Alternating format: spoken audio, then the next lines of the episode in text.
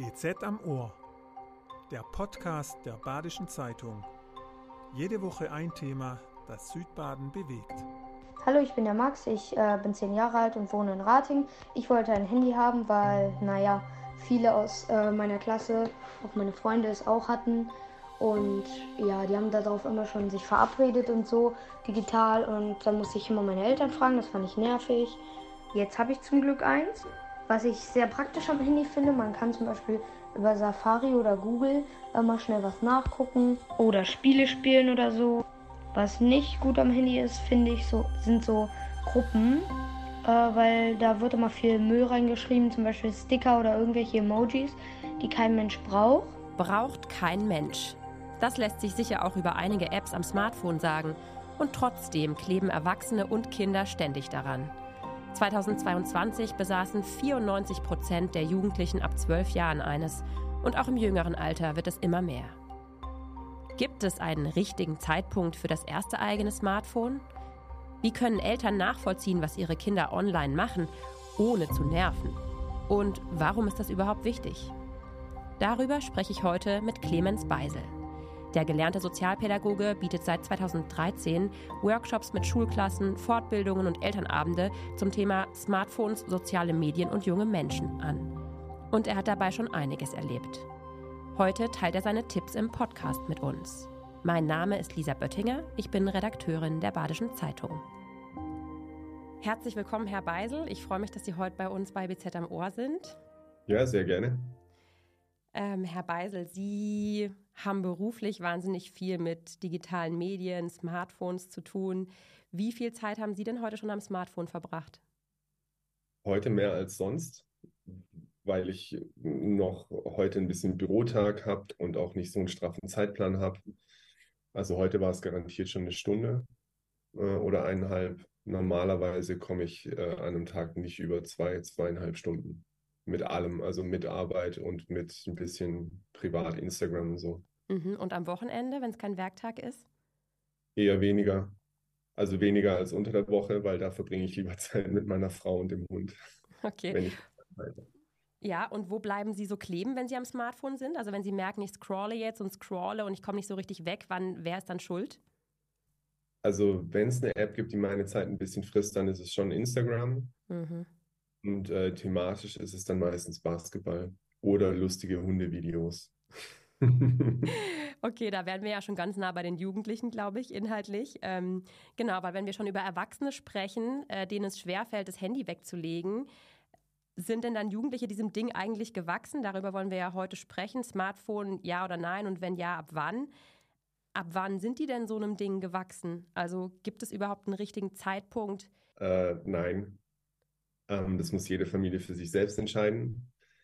Ähm, Sie haben ja gerade mich auch gefragt, ähm, ab wann ein Kind einem Smartphone gewachsen ist. Ich glaube, kaum jemand ist einem Smartphone gewachsen. Jede App und auch die Handys selber haben so viele verführende Mechanismen, also süchtig machende Elemente, dass es enorm schwierig ist und vor allem auch für Kinder massiv schwierig ist, sich selbst eine Grenze zu setzen, weil die sind nicht so vorausschauend und denken, boah, wenn ich jetzt zu lange dran bin, dann komme ich morgen vielleicht zu spät in die Schule oder kann mich in der Schule nicht konzentrieren, sondern die sind sehr, sehr lust- äh, oder spaßorientiert und alles auf dem Handy macht Spaß und macht Freude.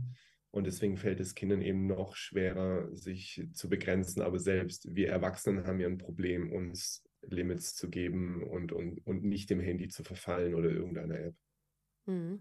Wir haben auch im Vorhinein ein paar Elternfragen über Instagram und soziale Medien reingeholt. Und da kam eben auch ganz oft diese Frage, ab welchem Alter ist denn ein Handy ähm, empfohlen? Kann man ja gar nicht sagen. Also wer würde schon einem Kind ein Smartphone empfehlen? Aber können Sie eine Aussage machen wie Grundschulkind, please don't? Ja, also ich bin komplett gegen Smartphones in der Grundschule. Ähm, aber man muss es sich individuell betrachten. Wenn ich jetzt ein Kind in der Grundschule habe, das schon auf Bus und Bahn angewiesen ist und einen längeren Anfahrtsweg hat, dann mag da ein Handy auch schon okay sein. Aber tendenziell würde ich sagen, dass äh, in der Grundschule das noch nicht sein sollte. Ähm, und in der fünften Klasse dann ab der fünften Klasse mit einer guten Begleitung durch die Eltern, also durch mit Regeln und mit zeitlichen Begrenzungen und mit schon auch noch ein Stück weit Inhalte kontrollieren und nicht, hier hast du ein Handy und hab viel Spaß damit, sondern mhm. schon auch danach schauen dann, ja. Ja, Sie haben es jetzt angesprochen, gute Begleitung. Ähm, das ist ja gar nicht so einfach. Also wenn ich mich jetzt entscheide, beispielsweise mein Sohn ist jetzt in die vierte Klasse gekommen, der plant schon, äh, nächstes Jahr möchte ich dann aber gerne. ähm, worauf muss ich mich als Eltern da einstellen, als Elternteil, um das gerade am Anfang zu begleiten, Einstellungen zu setzen, Gespräche zu führen? Wie komme ich da gut rein? Also auf was muss ich mich vorbereiten? Auf unendliche Diskussionen über Handynutzungszeiten wahrscheinlich. Mhm.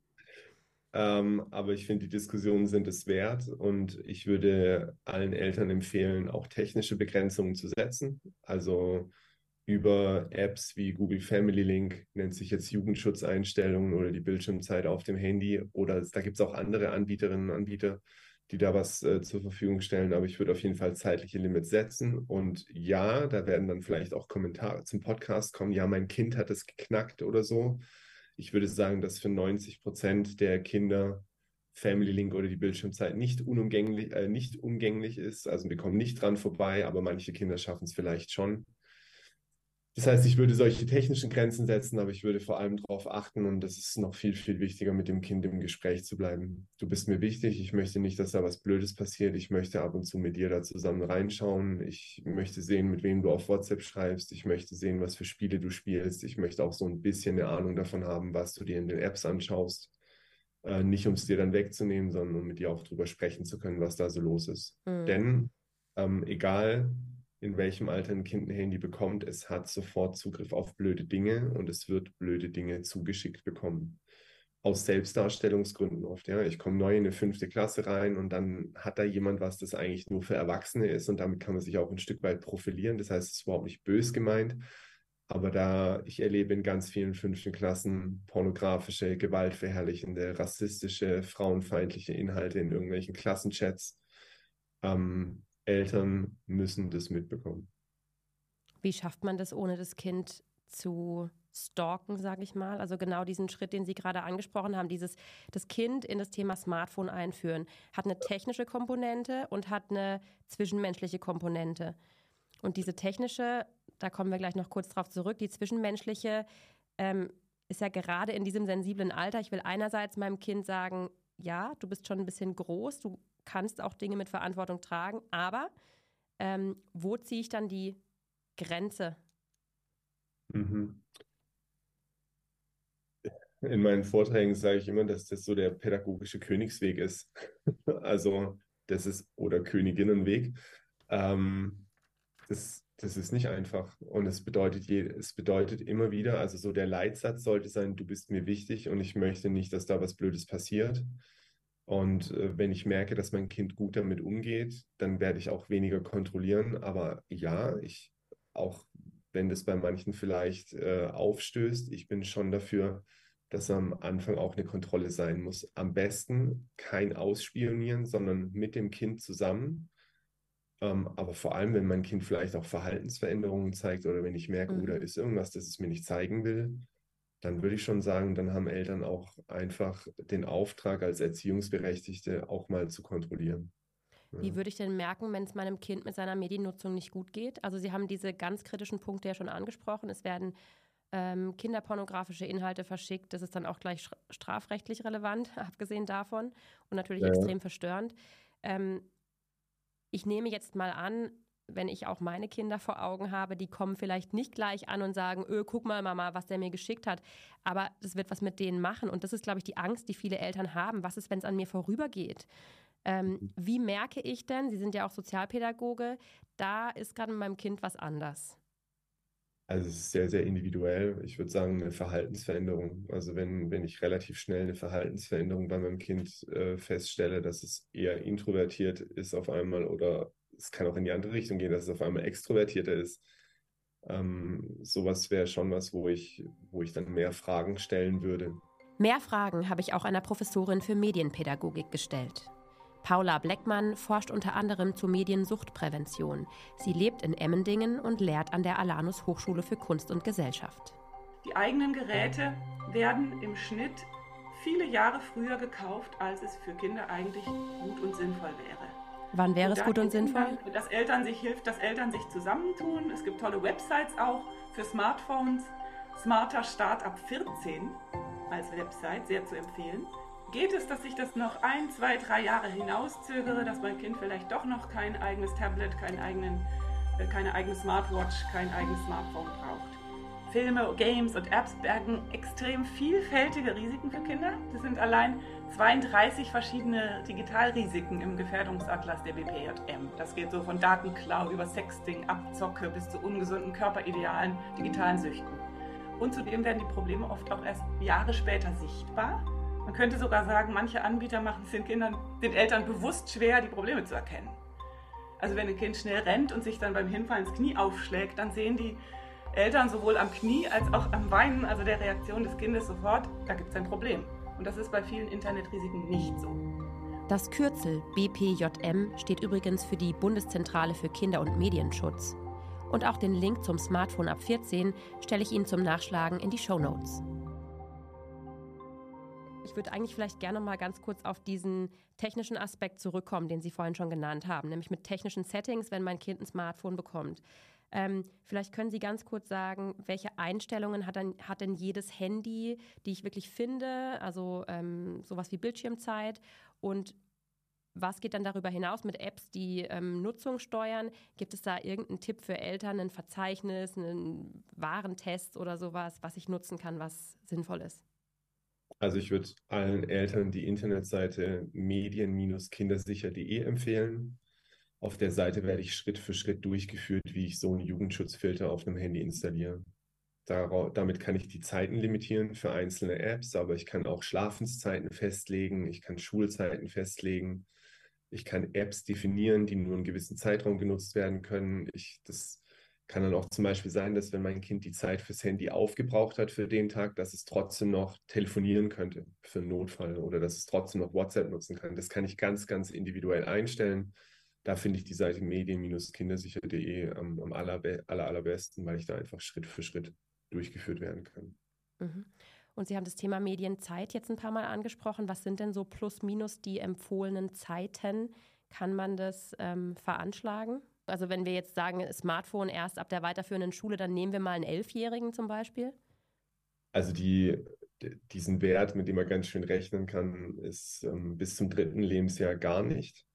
Und dann für jedes weitere Lebensjahr zehn Minuten. Und dann wäre ich bei einem Elfjährigen sozusagen bei 60 bis, bis 80 Minuten ungefähr. Ähm, und das ist aber Pi mal Daumen, weil wenn mein Kind jetzt mit mir ein Fußballspiel angeschaut hat und wir hatten eine schöne Familienzeit, haben zusammen gejubelt und haben uns über unseren Lieblingsverein gefreut, vielleicht den SC Freiburg. Zum Beispiel. genau, dann, dann sind die 90 Minuten ja, dann war mein Kind ja schon länger an einem Bildschirm, als es eigentlich sollte.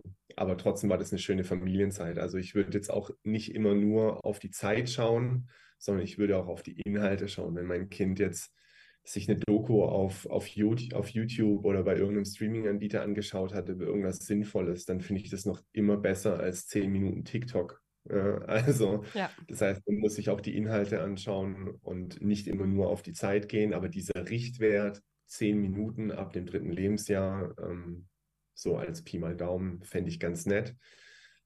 Ist es noch realistisch? Ich glaube, das ist leider für ganz, ganz viele äh, nicht mehr realistisch. Also wir bewegen uns bei ganz vielen äh, jungen Menschen nicht mehr in der fünften Klasse bei, bei 60 bis 90 Minuten, sondern ich erlebe in jedem Workshop und ich mache ja drei bis 400 solche Workshops pro Schuljahr, ich erlebe in jeder Schulklasse, egal in welcher Schulform, erlebe ich Kinder, die pro Tag schon zwischen sechs und zehn Stunden am Handy verbringen. Und dann reden wir nicht mehr über 60 oder 90 gut verbrachte oder schlecht verbrachte Minuten am Handy, sondern wir reden über den ganzen Tag, an dem nichts anderes mehr läuft. Ja.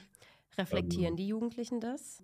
Dass ihnen einfach auch Zeit gestohlen wird? Also nehmen sie das auch negativ wahr oder was bekommen sie für ein Feedback da in ihren Workshops?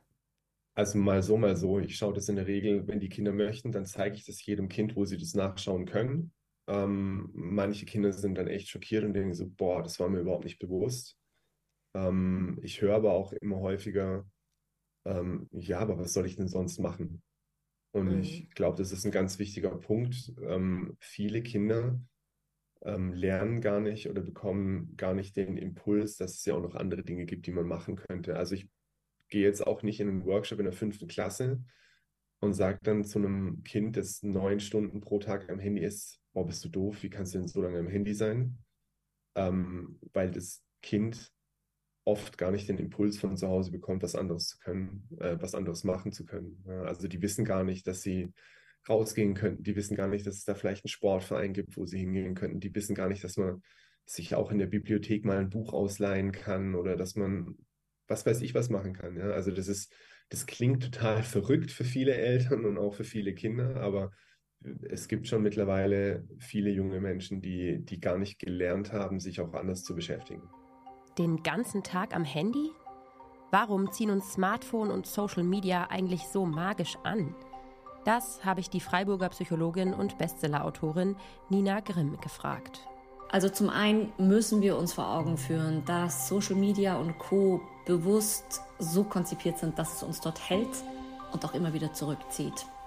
Und außerdem suggeriert Social Media natürlich Nahbarkeit. Das heißt, ich habe die Möglichkeit, nicht nur am Leben meiner Freunde und Familie teilzunehmen, sondern auch an dem von meinem Lieblingspromi. Und das ist natürlich super spannend, sodass das WWW längst die neue Form von zwischenmenschlicher Interaktion geworden ist, in der auf einmal alles möglich zu sein scheint. Und das ist super reizvoll und spricht ein ganz zentrales Grundbedürfnis von uns Menschen an, nämlich nach Zugehörigkeit und Kontakt.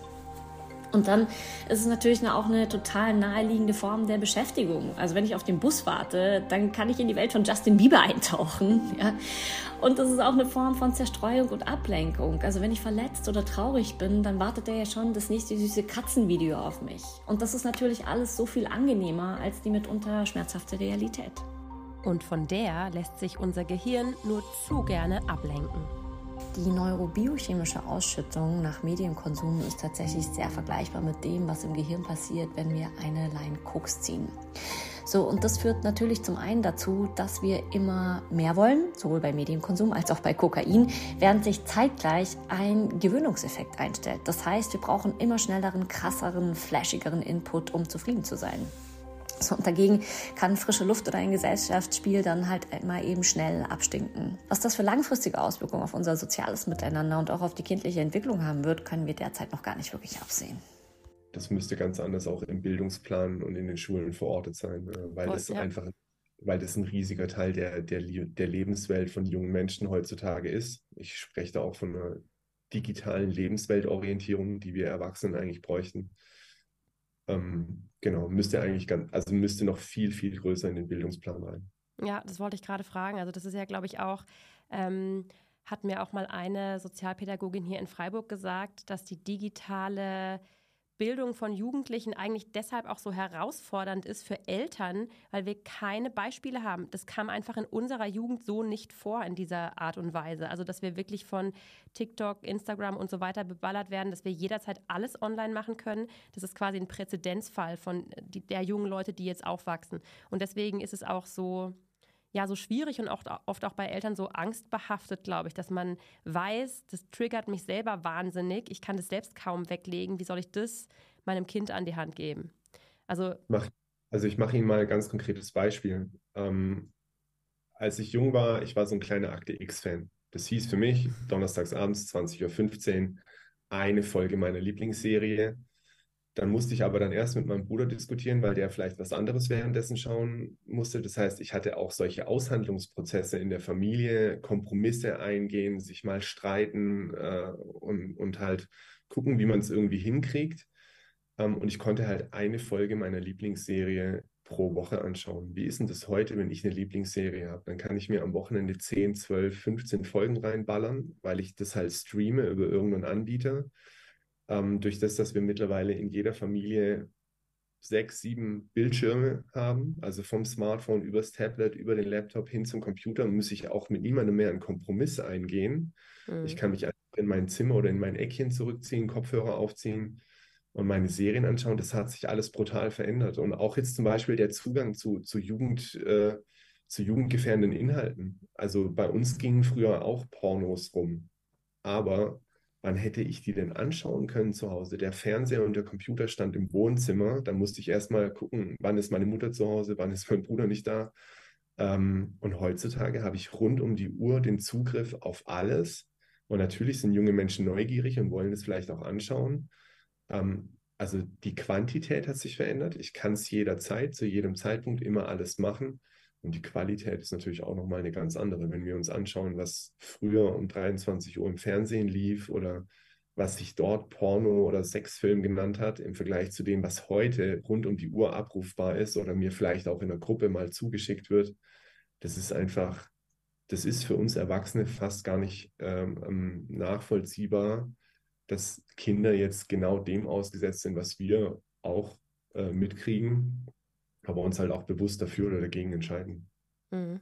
Aber das ist, ähm, glaube ich, auch genau die Grenze dieser, dieser technischen Möglichkeiten, die wir am Anfang besprochen haben, dass ich sehr wohl ähm, mein, mein Kind sozusagen dazu zwingen kann, über Family Link oder über eine App, okay, du kannst Instagram nur so und so lang nutzen, du kannst YouTube nur so und so lang nutzen, aber was das Kind da tut, kann ich ja nicht beeinflussen. Also wir haben hier gerade, ähm, ich habe es Ihnen im Vorfeld ähm, geschickt, einen Fall in Südbaden gehabt, vergangenes Jahr, wo eine 14-Jährige von einem jungen Mann angesprochen worden ist über ein Chat-Tool in sozialen Medien und er hat es bei vielen jungen Frauen gemacht, ähm, hat die manipuliert, also junge Mädchen um die 14 Jahre und ähm, ja, es hat mit einem mit einem Tötungsdelikt geendet.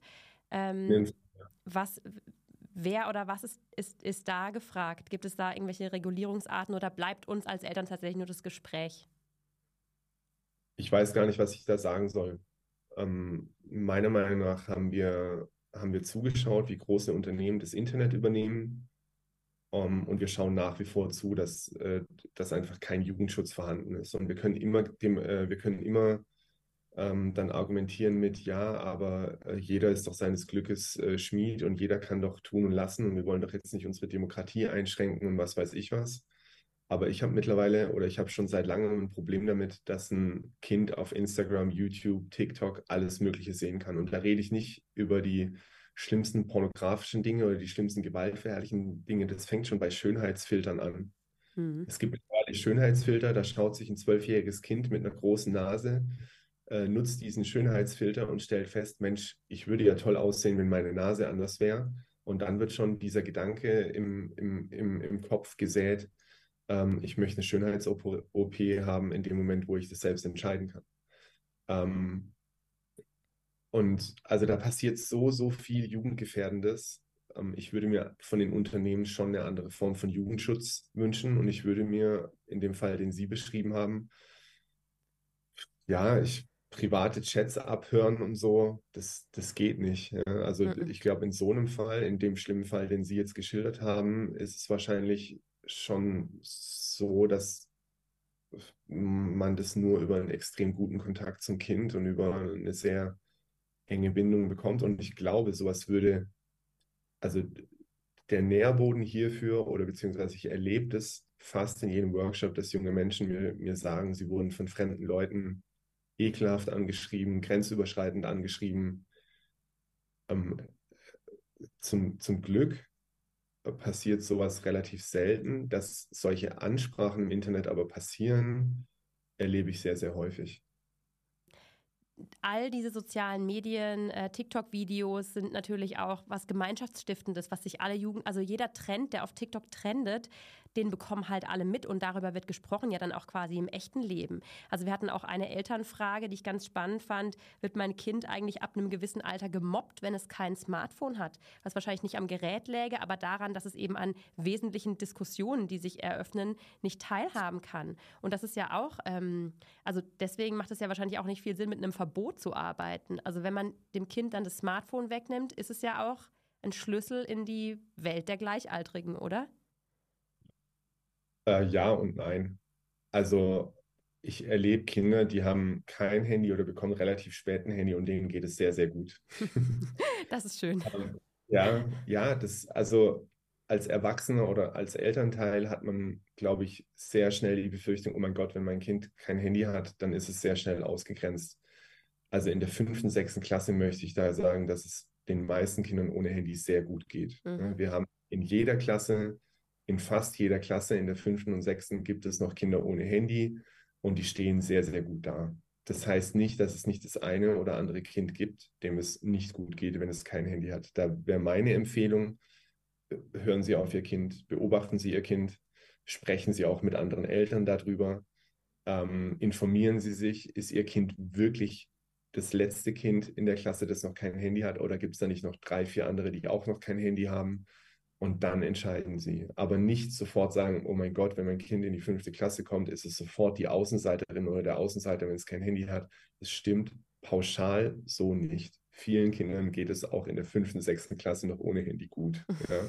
Später würde ich sagen, also so ab der siebten, achten Klasse, äh, da wäre ich dann schon so, also da ist die Wahrscheinlichkeit hoch, dass ein Kind oder ein Jugendlicher dann auch ein Stück weit vielleicht auch den Anschluss an, an Gleichaltrige verliert, wenn es äh, nicht am Handy ist. Aber wir dürfen ja auch nicht glauben, dass wenn ein Kind kein Handy hat, dass es nicht an der Bushaltestelle mit anderen Kindern steht und die Trends auf TikTok und Instagram trotzdem sieht. Ja, ja also das kommt ja auch noch dazu. Ja. Ich habe noch, ähm, noch zwei kleine Fragen zum, zum Abschluss. Ich weiß, ähm, aus unserem Vorgespräch ja, dass Sie selbst kein Vater sind. Also keine, Sie haben zu Hause die Diskussion nicht, Handy, ja, nein, wann, wie lange, was machst du da? Ähm, aber Sie haben natürlich sehr viel mit betroffenen Eltern zu tun. Und mich würde interessieren, was bekommen Sie von denen gefeedbackt? Was funktioniert denn, um dieses Thema Smartphone ein bisschen aus der Stressecke zu Hause zu holen? Also gerade wenn ich jetzt, wie Sie gesagt haben, meinem Kind in der fünften, sechsten Klasse sagen möchte, nee, du brauchst eigentlich noch kein Smartphone. Oder wenn du eins hast, dann mit den und den Regeln. Es ist ja irgendwie immer ein anstrengendes Thema. Ähm, wie schaffen Eltern das, da mehr, ähm, ich sag mal, Entspannung und häuslichen Frieden reinzubringen, dass es nicht immer ein Streitthema ist? Auch schwer pauschal zu beantworten. Also ich hatte vor kurzem hatte ich ähm, hatte ich, ein, äh, hatte ich ein Interview mit einem Papa und einem Buchautor, der sich viel mit dem Thema beschäftigt. Und er hat gemeint, was bei seinem Kind zum Beispiel überhaupt nicht funktioniert, ist, äh, diese Limits zu setzen. Mhm. Was bei seinem Kind aber extrem gut funktioniert, ist äh, eine Eieruhr und dann persönlich in den Raum reinzugehen und zu sagen, hey, äh, deine Zeit ist abgelaufen, du machst jetzt dieses Level fertig und dann ist Feierabend. Er hat gemeint, ich kann unten sitzen und hochrufen, mache jetzt die Konsole aus. Es funktioniert überhaupt nicht, schaffe ich nicht. Ich muss mir schon die Mühe machen, in den direkten Kontakt mit meinem Kind zu gehen und da zu stehen, ein bisschen äh, zu tribellieren und, äh, und zu sagen, äh, jetzt ist Feierabend. Also so ähm, auch sich die Mühe machen, ähm, das zu machen. Was, was, was, ich, äh, was ich wohl oder was sich auch bewährt, ist, ähm, sich anzuschauen, was Kinder und Jugendliche nutzen und es auch mit ihnen mal nutzen. Über die Schulter also, schauen ja, und auch mit ihnen mal was spielen. Also du hast eine Konsole und du hast ein Spiel, dann lass mich mal mitzocken. Ja. Ja, lass uns mal gegeneinander was spielen. Zeig mir mal, was dich daran so fasziniert. Also auch ein Interesse zu zeigen für das, was dort gemacht wird. Und zu guter Letzt ähm, würde ich schon auch sagen, dass es wichtig ist, nicht immer nur der beste Freund oder die beste Freundin zu sein, sondern schon auch mal Grenzen zu setzen. Und dann hat man halt auch mal Streit und Diskussion. Es bringt nichts, diesen Podcast jetzt zu hören und einem Kind, das 14 ist, dem ich noch nie Grenzen gesetzt habe, äh, jetzt zu sagen, ab heute darfst du nur noch zwei Stunden dein Handy nutzen, dann ist Hölle auf Erden. Mhm. Aber wenn, wenn man von Anfang an anfängt, diese Grenzen zu setzen ähm, und auch mit gutem Beispiel vorangeht, zum Beispiel am Esstisch hat hier niemand sein Handy in der Hand oder es gibt diese Schale, wenn wir Feierabend haben, liegen alle Handys in dieser Schale oder genauso wenig wie ich nicht vor dem Fernseher einschlafe, schläfst du heute Abend auch nicht vor deinem Fernseher ein. Also, dass, dass Kinder schon auch sehen, Mama und Papa leben das vor, was sie von mir haben möchten. Mhm. Und apropos Vorleben, letzte Frage. Wie machen Sie es, wenn das Handy Sie äh, zu sehr triggert und reinzieht? Was ist dann Ihre persönliche Eieruhr? Wie kommen Sie da raus? Also, wir haben die, die Regeln, die ich jetzt gerade aufgezählt habe, die haben wir auch, obwohl wir keine Kinder haben. Das heißt, meine Frau und ich, wir haben das Handy nicht am Esstisch. Wir äh, wir quatschen abends miteinander und gehen nicht mit dem Handy ins Bett. Ähm, wir nehmen uns bewusst Zeit äh, für Spaziergänge mit dem Hund, wo das Handy keine Rolle spielt. Ähm, mein Geschäftshandy ist abends ab 19 Uhr im Nicht-Stören-Modus, sodass ich nicht angerufen werden kann äh, beruflich. Ähm, meine Handys sind nachts beide dann im Flugmodus. Also in dem Moment, wo wir im Bett sind, sind die Handys so, dass gar nichts kommen kann. Vielleicht noch ein, also ich bin meiner Mama, äh, sie lebt nicht mehr, aber ich bin meiner Mama bis heute dankbar, dass ähm, sie sich die Mühe gemacht hat, ähm, für mich einen Sport zu finden, der mir Spaß macht, und zwar bis heute. Also ich habe gelernt, mich auszupowern und müde ins Bett zu gehen Äh, und auch wenn ich schlechte Gedanken habe, dann, ich bin jetzt 40, aber ich habe noch immer diesen, ähm, wenn es mir nicht gut geht, dann gehe ich lieber joggen, Fahrrad fahren oder Basketball spielen und setze mich halt nicht vor eine Konsole oder, oder, ein, oder, ein, oder ein Handy. Und das ist schon was, da bin ich meiner Mutter sehr dankbar, dass sie sich die Mühe früher gemacht hat, mich regelmäßig ins Training zu fahren und für mich auch eine Sportart zu finden, die, die mir Spaß macht.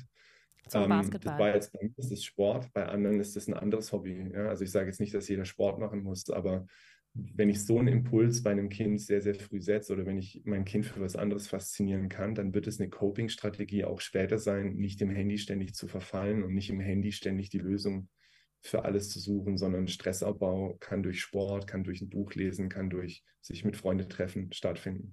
Und das würde ich mir für ganz, ganz viele Kinder ähm, auch wünschen, dass es heutzutage auch nicht so läuft oder dass sie solche Eltern haben, die solche Impulse setzen. Super, vielen, vielen Dank, Herr Beisel, für das Gespräch. Gerne. Vielen Dank fürs Zuhören. Alle Links und Infos von Clemens Beisel und den anderen Expertinnen finden Sie auch in den Show Notes zu dieser Folge oder in unserem Artikel zum Podcast auf mehr.bz am Ohr. Ich freue mich, wenn Sie nächste Woche wieder dabei sind. Bis dann. Das war BZ am Ohr, der Podcast der Badischen Zeitung. Jede Woche ein Thema, das Südbaden bewegt.